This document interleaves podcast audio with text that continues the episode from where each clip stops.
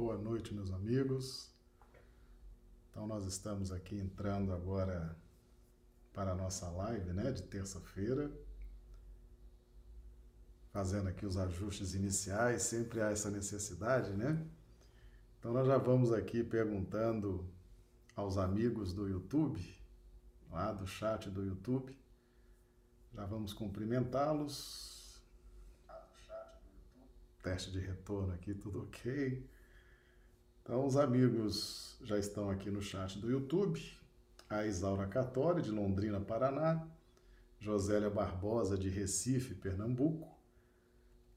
A Iopanã Aue, de Londrina, Paraná. O Ranulfo Alves, Londrina, Paraná. O Orne, de Teresina, Piauí. Patrícia Paula e Rui, de Rio Branco, Acre. Maria do Socorro Dávila, Rio Branco. Ok. Os amigos já estão dando um retorno aqui, né? Que tá tudo ok. Som. André Santana de Macapá, no Amapá. Pessoal do Instagram também, o Aldo Dedemo.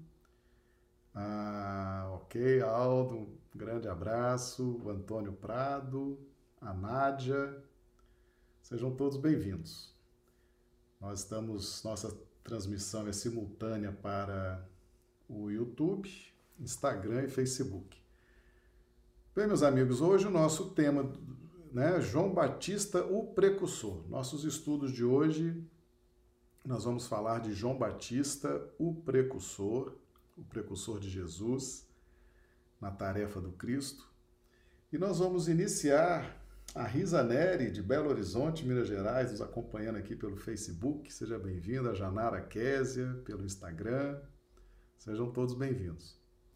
Nós vamos abrir o nosso estudo, meus amigos, trazendo um texto para que possamos entender que João Batista é a reencarnação do profeta Elias. Isso foi declarado pelo próprio Cristo. Ah, então vamos trazer aqui a referência.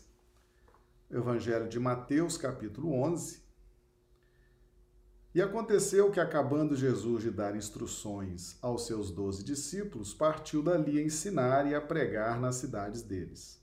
E João, ouvindo no cárcere falar dos feitos de Cristo, enviou dois dos seus discípulos a dizer-lhe: És tu aquele que havia de vir, ou esperamos outro? E Jesus respondendo, disse-lhes: Ide e anunciai a João as coisas que ouvis e vedes os cegos veem e os coxos andam. Os leprosos são limpos e os surdos ouvem. Os mortos são ressuscitados e aos pobres é anunciado o Evangelho. E bem-aventurado é aquele que não se escandalizar em mim. E partindo eles, começou a dizer, começou Jesus a dizer às turbas a respeito de João. Jesus falando de João Batista, né? Que foste ver, que fostes ver no deserto uma cana agitada pelo vento? Sim, que fostes ver? Um homem ricamente vestido? Os que trajam ricamente estão nas casas dos reis. Mas então que fostes ver? Um profeta? Sim, vos digo eu, e muito mais que um profeta. Porque é este de quem está escrito: Eis que diante de tua face envio o meu anjo, que preparará diante de ti o teu caminho. Em verdade vos digo que entre os que de mulher têm nascido não apareceu alguém maior do que João Batista. Mas aquele que é o menor no reino dos céus é maior do que ele. E desde os dias de João Batista até agora se faz violência ao reino dos céus, e pela força se apoderaram dele porque todos os profetas e a lei profetizaram até João. E se quereis dar crédito, é este o Elias que havia de vir. Quem tem ouvidos para ouvir, ouça. Tá? Então veja bem, aí nós temos a confirmação né, do próprio Cristo acerca da reencarnação. Ou seja, João Batista era a reencarnação do profeta Elias. Então, o profeta Elias reencarna agora na personalidade de João Batista. Está aqui, Evangelho de Mateus 11, versículo 14. E se quereis dar crédito, é este o Elias que havia de vir. Então, meus amigos, se Jesus disse que a reencarnação existe, quem está te dizendo que não existe reencarnação está mentindo. Sai fora disso porque está perturbando a sua evolução espiritual, tá certo? A reencarnação existe sim, é lei divina, é fato, tá? Jesus confirmou expressamente. Isso aqui é para não deixar dúvida, tá certo? Isso aqui é para não deixar nenhum pingo de questionamento. E se quereis dar crédito, é este o Elias que havia de vir. Então, aqueles que dizem que reencarnação não existe estão mentindo. Ou estão mentindo porque não sabem, tá certo? Porque não sabe, porque não estuda com profundidade, fica lendo aí superficialmente, falando o que querem, tá certo? Ou estão, né, sei lá, com alguma intenção aí meio esquisita, tá certo? Então, tá aí João Batista, ao falarmos de João Batista, estamos falando do profeta Elias que reencarnou.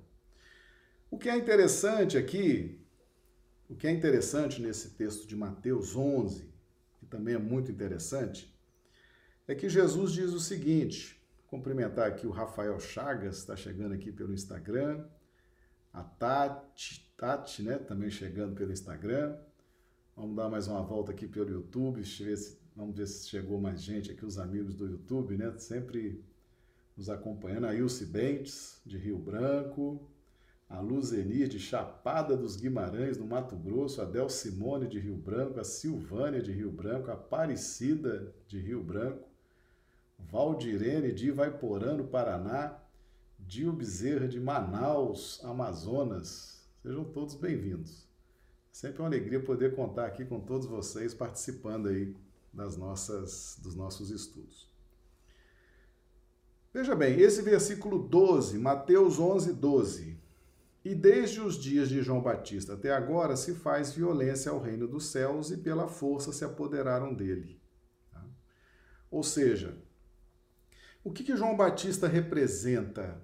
João Batista representa aquele que empreendeu, ah, recebeu da vida tempo de evolução e esforço próprio para alcançar a evolução espiritual.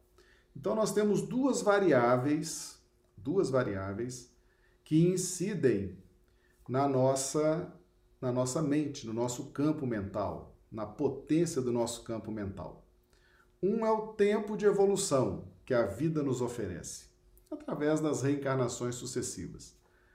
E a outra variável é o nosso esforço pessoal o nosso interesse pessoal para implementar, para dinamizar o nosso processo de evolução espiritual. São duas variáveis. Até João Batista, nós temos o clima da lei de justiça. O clima da lei de justiça é o clima da aquisição do entendimento, que está lá em Paulo, em, em né, Paulo escreve a Romanos 12, 2. Então, nós temos lá a, nós temos trazido aqui em outras lives, né? Romanos 12, 2, e não sede conformados com este mundo, mas transformados pela renovação do vosso entendimento. Então, entendimento se adquire no clima da lei de justiça. O clima da lei de justiça é o clima de Moisés, de toda aquela dos escritos de Moisés. É o olho por olho, dente por dente, o apedrejamento, isso, aquilo, né? Esse clima, essa educação de fora para dentro. Nós temos que lutar pelo espaço, lutar pelos direitos. Né? Esse clima é o clima para aquisição do entendimento, para o exercício constante da inteligência, da racionalidade, da intelectualidade, para obtenção da astúcia, para obtenção da esperteza, para obtenção da vivacidade. Então, é o clima para aquisição do entendimento, que é representado por Moisés e tem em João Batista aquele que está saindo desse clima.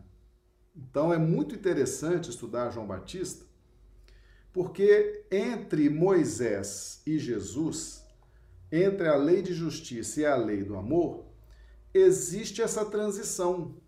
E é muito interessante nós estudarmos através de João Batista como que se dá essa transição, tá certo? Então essa transição ela é aqueles que estão saindo da lei de justiça e entrando na lei do amor, que são dois climas completamente diferentes, com propostas bem diferentes. Um não anula o outro. Jesus deixou bem claro: eu não vim revogar a lei. Então, o amor não revoga a justiça, mas faz uma renovação de todo aquele entendimento. Tá? E é bem diferente. São duas propostas bem diferentes, embora o amor não revogue a justiça. Ok? Então, ah, até João Batista se apoderavam do reino dos céus pela força, pela lei de justiça, né? pelos rituais, pelos sacrifícios. Então, nós vamos agora ver qual a diferença, né? quem está saindo da lei de justiça para entrar na lei do amor. Como é essas características, como são essas características.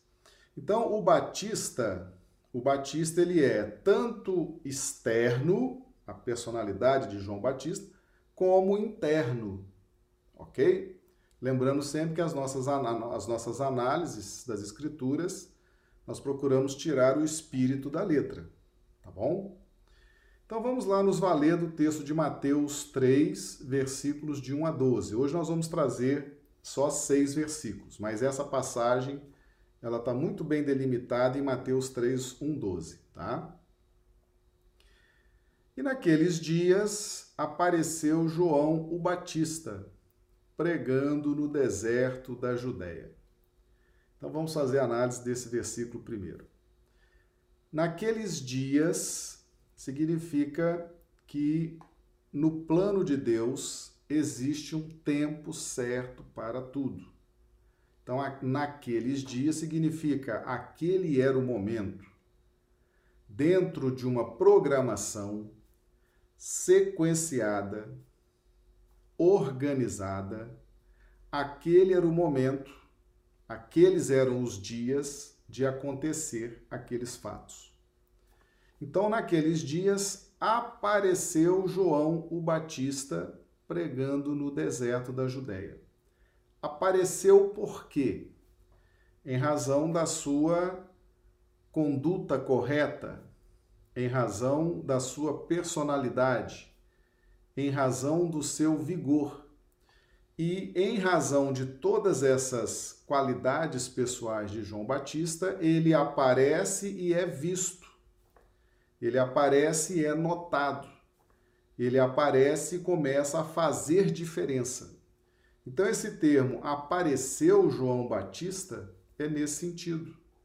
É alguém que estava preparado para aquela missão, que foi convocado, e ao começar a expressar, a gesticular, a caminhar, a promover as suas ideias, os seus sentimentos, a sua filosofia, ele então aparece e é notado.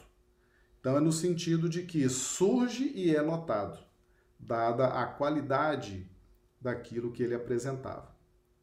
Então, no tempo certo, programado por Deus, diante das circunstâncias todas concatenadas, surge o profeta Elias, né, agora na personalidade de João Batista, surge e é notado efetivamente fez diferença. A figura do Batista foi notada. Pregando no deserto da Judéia. Aqui, meus amigos, aqui é um, um fato realmente pregar no deserto.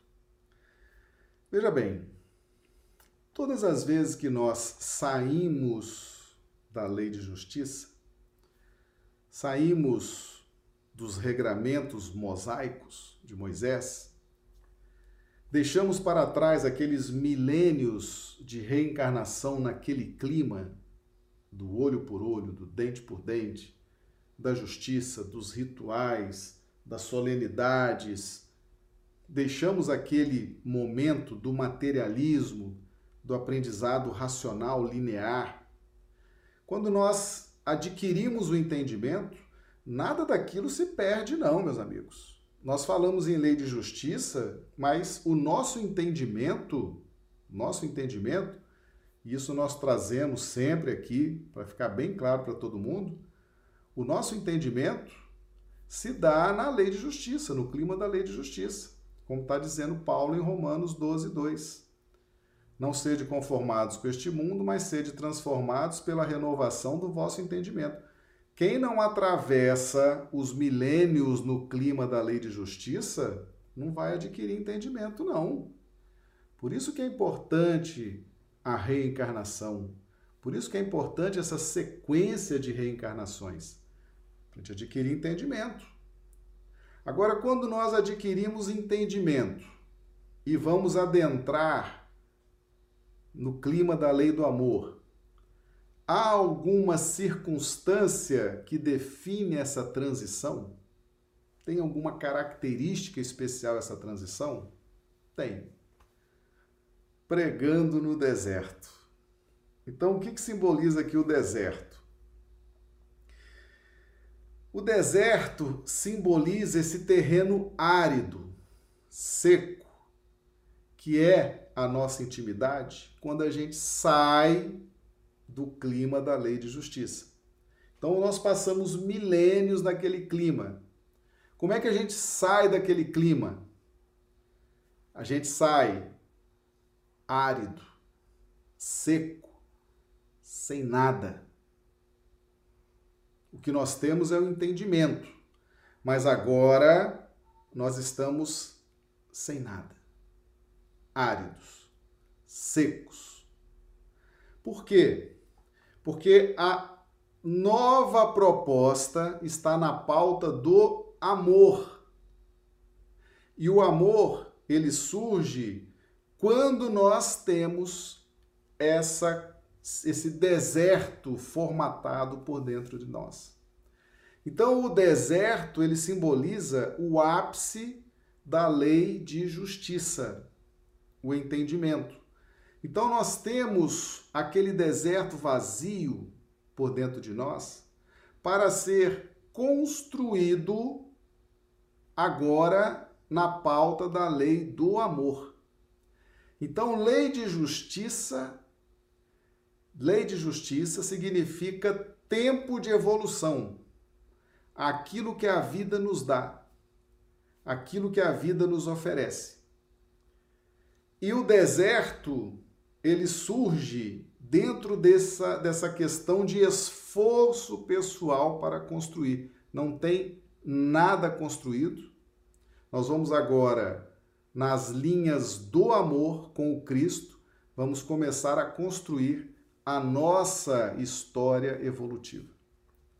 Então nós vamos trazer aqui um texto que traz assim bastante esclarecimento sobre isso, que está lá no livro Mecanismos da Mediunidade, capítulo 1, Ondas e Percepções. Temos, que ele fala do homem, né, do espírito, temos dessa maneira por viajante do cosmo, respirando num vastíssimo império de ondas que se comportam como massa ou vice-versa. Condicionado, então nós estamos condicionados nas nossas percepções à escala do progresso que já alcançamos. Progresso esse que se mostra sempre acrescentado pelo patrimônio de experiência em que se gradua, no campo mental em que lhe é característico, em cujas dimensões, então, o nosso campo mental característico peculiar revela o que a vida já nos deu ou tempo de evolução, reencarnações sucessivas, experiências, circunstâncias, famílias, trabalhos, religiões, tempo de evolução, isso que a vida nos deu, isso que nós encontramos pronto, isso que Deus nos dá, que nós encontramos tudo feito, encontramos o prato na mesa, encontramos o prédio construído, encontramos a vida nos dá isso. Isso se chama tempo de evolução. Nós passamos muitos milênios desfrutando desse tempo de evolução. Lei de justiça. Tempo de evolução significa também lei de justiça. A gente vai trabalhando para adquirir conhecimento. Então, nosso campo mental ele é dimensionado a partir do que a vida já nos deu ou tempo de evolução e aquilo que ele próprio já deu à vida ou tempo de esforço pessoal na construção do destino, certo? Isso aqui está lá no livro Mecanismo da Mediunidade, capítulo 1, Ondas e Percepções. Está lá no item Homem e, Homem e Ondas. Então, esse esforço pessoal na construção do destino simboliza essa esse deserto árido. Quando nós saímos da lei de justiça ou tempo de evolução que a vida nos deu, e agora nos deparamos com esse deserto árido, seco. Tudo para construir. Na pauta agora do amor. Porque a proposta do Cristo é a proposta da construção pelo amor. E aí vem a questão do esforço pessoal, mais do que nunca, porque já houve esforço pessoal na lei de justiça.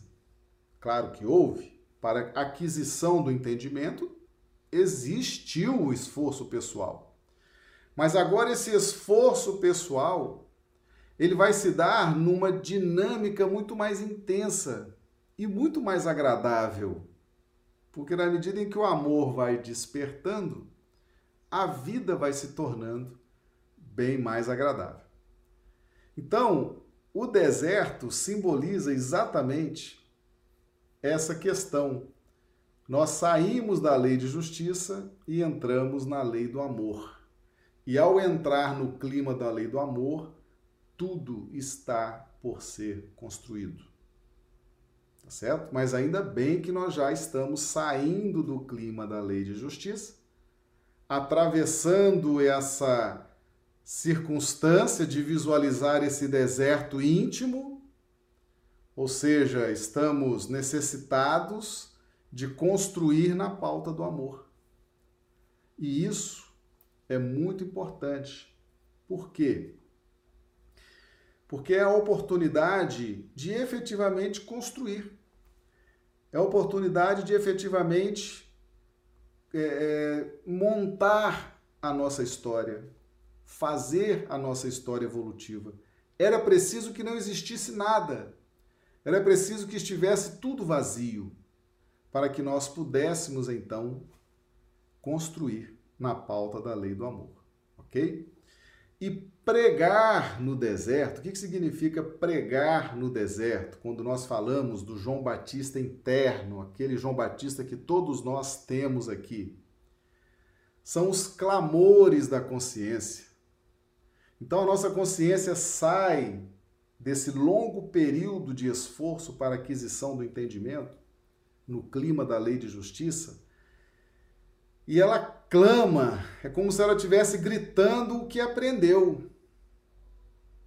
É como se ela estivesse clamando o que aprendeu e pedindo, pedindo a autotransformação, pedindo a renovação de si própria. É um movimento de clamor muito interessante. No deserto, nós pregamos então a pregação se dá no deserto, no deserto da Judéia. Tá certo? No deserto da Judéia. Pregando no deserto da Judéia. Pregar no deserto da Judéia significa clamar, dizer o que aprendeu e dizer o que se propõe a fazer para crescer, para evoluir na pauta do amor. Na medida em que nós vamos adquirindo essa condição amorosa, em que o amor passa a ser algo fixo por dentro de nós, algo irrevogável por dentro de nós, nós já não vamos mais clamar pregando e vamos sim exemplificar, tá certo? Foi o caso de Jesus, né? Então, a pregação no deserto da Judéia, então pregar nesse deserto da Judéia significa esse clamor. Eu sei o que eu passei e quero, quero seguir adiante, para frente, para o alto, com algo mais. Eu sinto que eu preciso de algo mais. E aí isso vai sendo substituído no tempo. Essa pregação no deserto, esse clamor vai sendo substituído pela exemplificação. Certo? Porque no amor ninguém prega no deserto. No deserto ele vai se construindo, ele vai se formatando e aí nós vamos exemplificando. Então são dois climas realmente muito diferentes. Então apareceu João Batista, ou seja, o profeta Elias retorna para fazer esse trabalho de precursor, precursor do Cristo. Então Moisés, entre Moisés e Jesus, tem João Batista, nos ensinando como que se dá essa passagem, em que clima nós vamos encontrar essa mudança, tá certo? Normalmente, esse pregar no deserto, a gente clama, a gente chora, né? a gente grita, a gente se surpreende, a gente se emociona, a gente tem todas essas circunstâncias psíquicas que envolvem o pregar no deserto da Judéia. Significa que nós estamos caminhando para a faixa do amor, tá certo? E é muito, é muito interessante isso aí, porque muitos de nós estamos efetivamente saindo do clima da lei de justiça. E estamos nos emocionando, estamos clamando, estamos sendo surpreendidos, né? Isso não é doença, não, tá certo? Isso aí não é doença, não. Isso aí é coisa realmente, é uma dinâmica interna, tá certo? É uma dinâmica interna, que muitas vezes, é, infelizmente, é confundido aí com, com doença, com distúrbios da mente. E tem muita gente sendo medicada sem estar doente, está vivendo essa fase, esse clamor, essa necessidade, essa vontade de encontrar Jesus, de entender Jesus, de vê-lo como referência, né?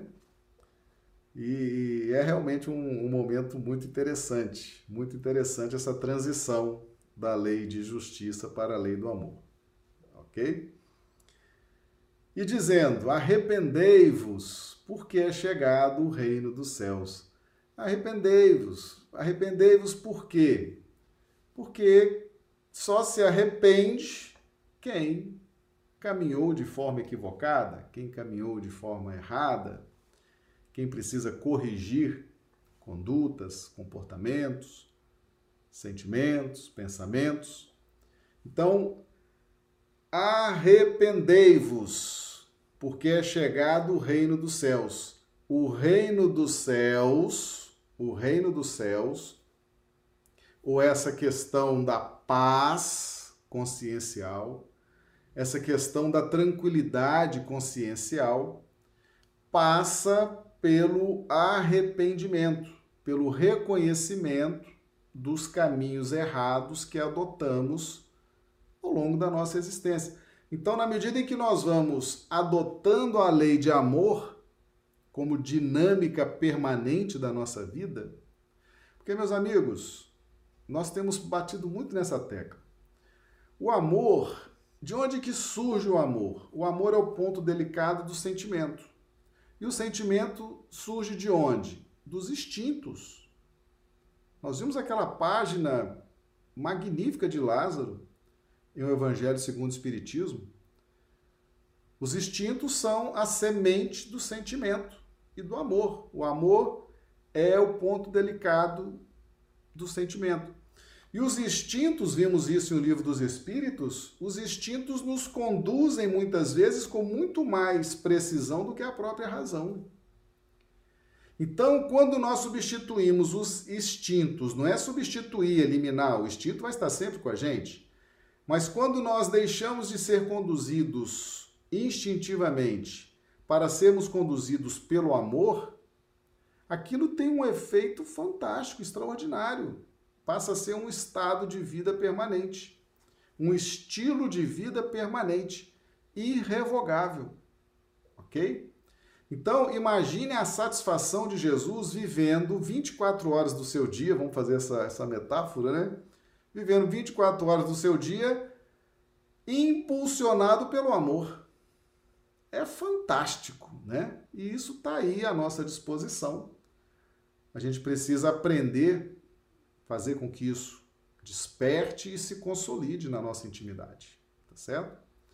Passa então pela questão do arrependimento, Arrependei-vos, porque é chegado o reino dos céus. Então, o Batista interno, o João Batista interno, está dizendo o seguinte: você quer seguir com Cristo, você quer seguir os passos de Jesus, você quer seguir no encalço do Mestre, então tem que se arrepender dos maus caminhos, dos maus procedimentos e adotar novos procedimentos. Porque o amor, nessa pauta com Cristo, ele está interligado com o endireitáveis. Lembra que nós vimos ontem, no estudo da, da live de ontem, né? Jesus escrevendo com o dedo na terra. Jesus endireitou-se pelo menos três vezes naquela passagem. Isso significa pensamento reto, conduta reta, sentimento reto.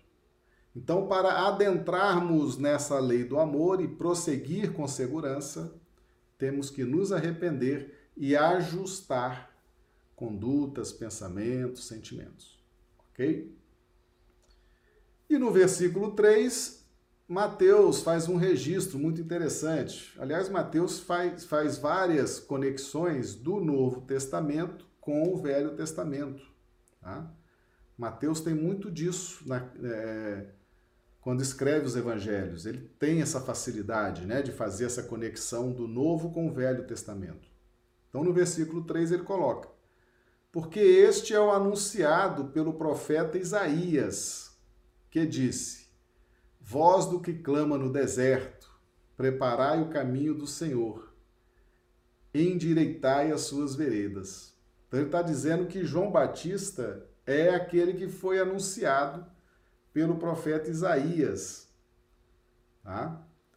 Profeta Isaías, que fez essa, essa previsão. Está lá em Isaías 43. Isaías é, é tá lá no Velho Testamento. 43. Voz do que clama no deserto, preparai o caminho do Senhor, endireitai no ermo vereda a nosso Deus. Então, meus amigos, é tudo organizado no plano espiritual superior. O surgimento de João Batista como precursor de Jesus, a reencarnação de Elias na personalidade de João Batista, confirmado por Jesus expressamente, previsto, profetizado por Isaías 43, tudo isso é uma programação divina. É uma programação feita com muita precisão. Dentro desse projeto evolutivo chamado planeta Terra. Tá certo? Então nada é por acaso. Quando a gente vê lá, por exemplo, lá no versículo 1, e naqueles dias, isso representa a execução de um projeto, de um projeto planetário relacionado à evolução de todos neste planeta. Certo? E no versículo 3, porque este, João Batista, é o anunciado pelo profeta Isaías. Está lá em Isaías 43, que diz: Voz do que clama no deserto, preparai o caminho do Senhor, endireitai as suas veredas. O que, que é essa voz do que clama no deserto? É a nossa voz quando a gente sai da lei de justiça, quando a gente passa milênios na lei de justiça, A voz é a expressão daquilo que está na nossa intimidade. Então, voz que clama. Clamar, meus amigos, é mais do que falar. Clamar é, é, é clamar, é gritar, é se emocionar, é sentir. Voz que clama no deserto. Estamos com tudo para ser construído, precisamos de ajuda Precisamos agora do Cristo nos estender a mão para que nós possamos construir em cima desse deserto. Por isso que essa voz clama no deserto, como se nós estivéssemos é, nos emocionando, querendo ajuda, querendo que uma mão se estenda para nós. Vós que clama no deserto, preparai o caminho do Senhor, endireitai as suas veredas preparar o caminho, ajustar pensamento, ajustar as nossas ideias, ajustar os nossos sentimentos, ajustar os nossos objetivos, tá certo? Para que a gente possa efetivamente focar nessa nova jornada dentro, da, dentro do, do clima da lei de amor. Tá certo? Então, a hora que a gente se depara com aquele deserto, é, saímos da lei de justiça, estamos no deserto, tudo para ser construído. A gente está clamando o que sabe e clamando ajuda. Essa é a característica de quem está fazendo essa transição, tá certo? Pregando no deserto. E mais na frente, aqueles que já estão vivenciando a lei do amor já não estão mais pregando no deserto, e nem clamando no deserto, já estão exemplificando, porque já tem construção, então não há mais deserto, já não é mais aquele deserto árido, tá certo? E no versículo 4: E este João tinha as suas vestes, e este João, este João, definindo, focando, este João, personificando, dizendo características peculiares deste espírito. E este João tinha suas vestes de pelos de camelo e um cinto de couro em torno de seus lombos, e alimentava-se de gafanhotos e mel silvestre. Meus amigos, é muito interessante muito interessante, porque Elias, Elias também se vestia assim, com peles, com peles e tinha esse cinto de couro em torno do seu, do seu, dos seus lombos, né? Vejam só que interessante, uma referência a Elias, está no livro, está no segundo Reis, segundo a Reis, capítulo 1, versículos 7 e 8. Pelo que ele lhes indagou, qual era a aparência do homem que subiu ao vosso encontro e vos falou estas palavras? Responderam-lhe eles: Era um homem vestido de pelos e com os lombos cingidos de um cinto de couro. Então disse ele: É Elias, o tisbita. Isso aqui é um diálogo com o rei, entre o rei e alguns servos, né? Era um homem vestido de pelos e com os lombos cingidos de um cinto de couro. Então disse ele: É Elias o tisbita. Então Elias reencarna como João Batista e ele traz as mesmas características psicológicas. Tá certo? Então, além de Jesus ter revelado expressamente, para não deixar dúvida, e eu reafirmo aqui, meus amigos, se alguém te disser que não existe reencarnação, essa pessoa está mentindo. Porque existe sim, tá certo? Ela pode estar tá mentindo deliberadamente ou pode não ter estudado ainda o suficiente e está cheia aí de bloqueios, né? Mas a reencarnação existe sim, existe sim. Jesus confirmou expressamente e as características psicológicas de Elias que passam pela forma de se vestir são as mesmas de João Batista, vestido de pelos e com os lombos cingidos de um cinto de couro. Lá em 2 Reis já tinha esse registro. E em Mateus também, né? Em Mateus também está feito esse registro, tá? Está aqui no versículo 4. E este João tinha suas vestes de pelos de camelo e um cinto de couro em torno de seus lombos, e alimentava-se de gafanhotos e mel silvestre. Veja bem, o que significa essas vestes de pelos de camelo? Significa a, o desapego àquilo que é supérfluo. Ou seja, espíritos dessa magnitude ah, já estão se desmaterializando, eles só utilizam o que necessitam, só o que precisam e pelos de camelo no deserto era uma roupa muito interessante, né? Preservava do calor extremo, da aridez extrema, né? E aquilo representa simplicidade, desapego, essencialidade. Nada que possa me tirar a atenção, a preocupação, nada que possa me dar trabalho e me tirar do meu foco. Ainda ontem, eu, ontem hoje, eu conversava com algumas, alguns amigos, eles diziam quanto, o quanto que as preocupações materiais roubam o tempo deles. É tempo de trabalho para trabalhar aqui, para cuidar disso ali, cuidar do prédio, cuidar da empresa, cuidar disso, cuidar de patrimônio, cuidar daquilo outro, cuidar assim, cuidar assado aquilo consome um tempo impressionante, né? aquilo dá um, um desgaste. João Batista, Elias, vestes de pelos de camelo, o essencial para transitar nas linhas do que interessa efetivamente na evolução espiritual. Tá? Chegando aqui o Fernando Novelli, a Anitta também chegando, né? Prof. Anitta, professora Anitta, sejam bem-vindos, tá? Chegando pelo Instagram. A Tatiana Martins. Vamos ver aqui pelo YouTube se o pessoal continua aqui chegando. Aqui pessoal pelo chat, né?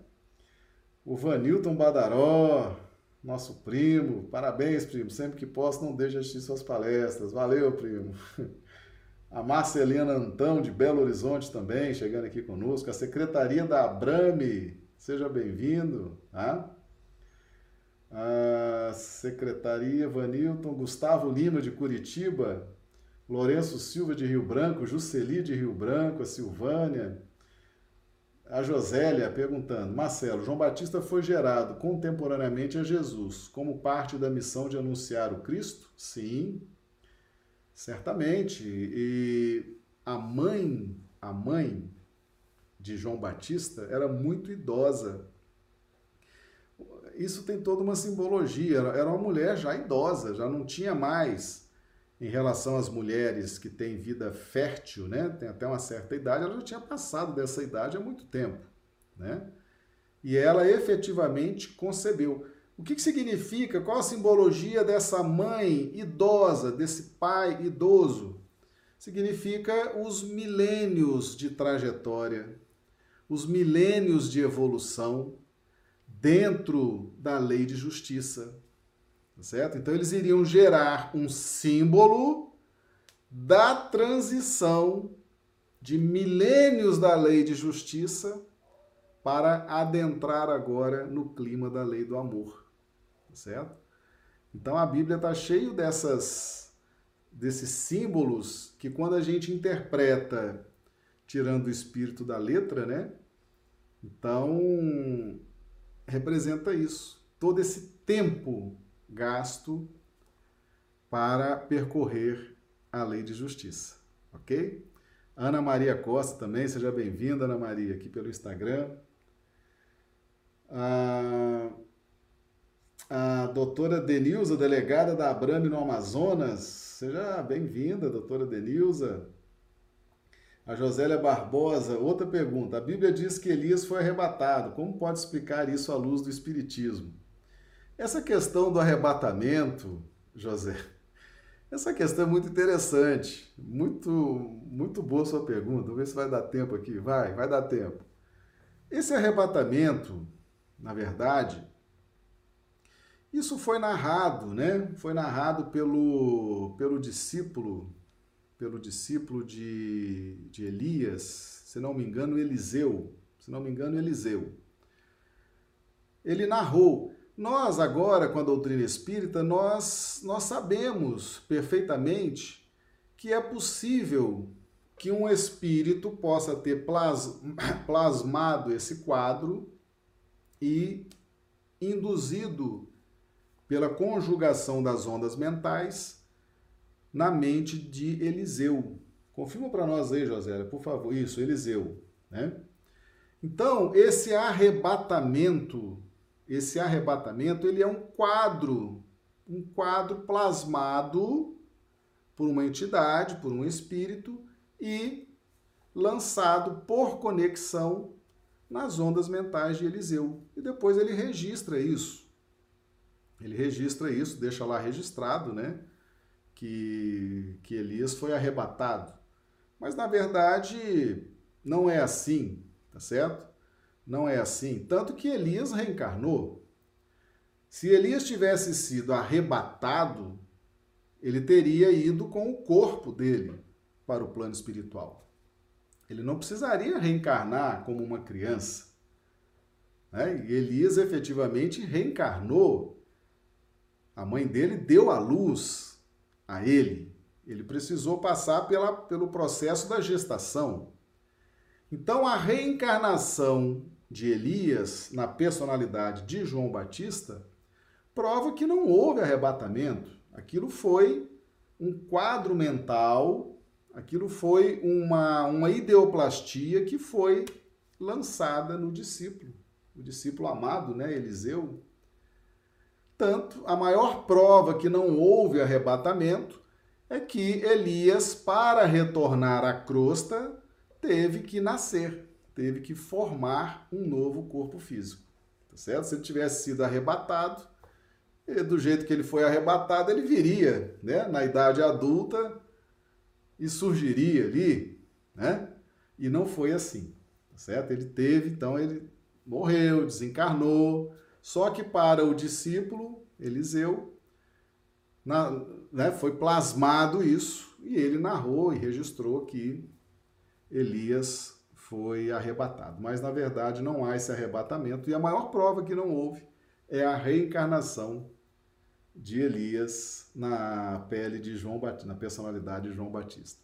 Se ele tivesse sido arrebatado, não precisava né, nascer do ventre de Isabel, né?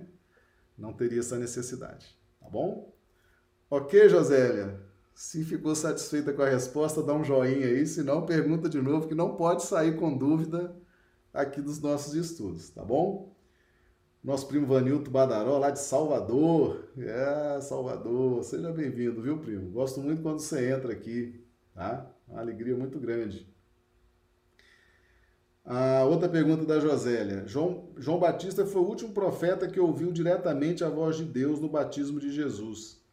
Isso representa a mudança que apresenta que de Cristo representa? Sim. Aquela aquela voz direta, né?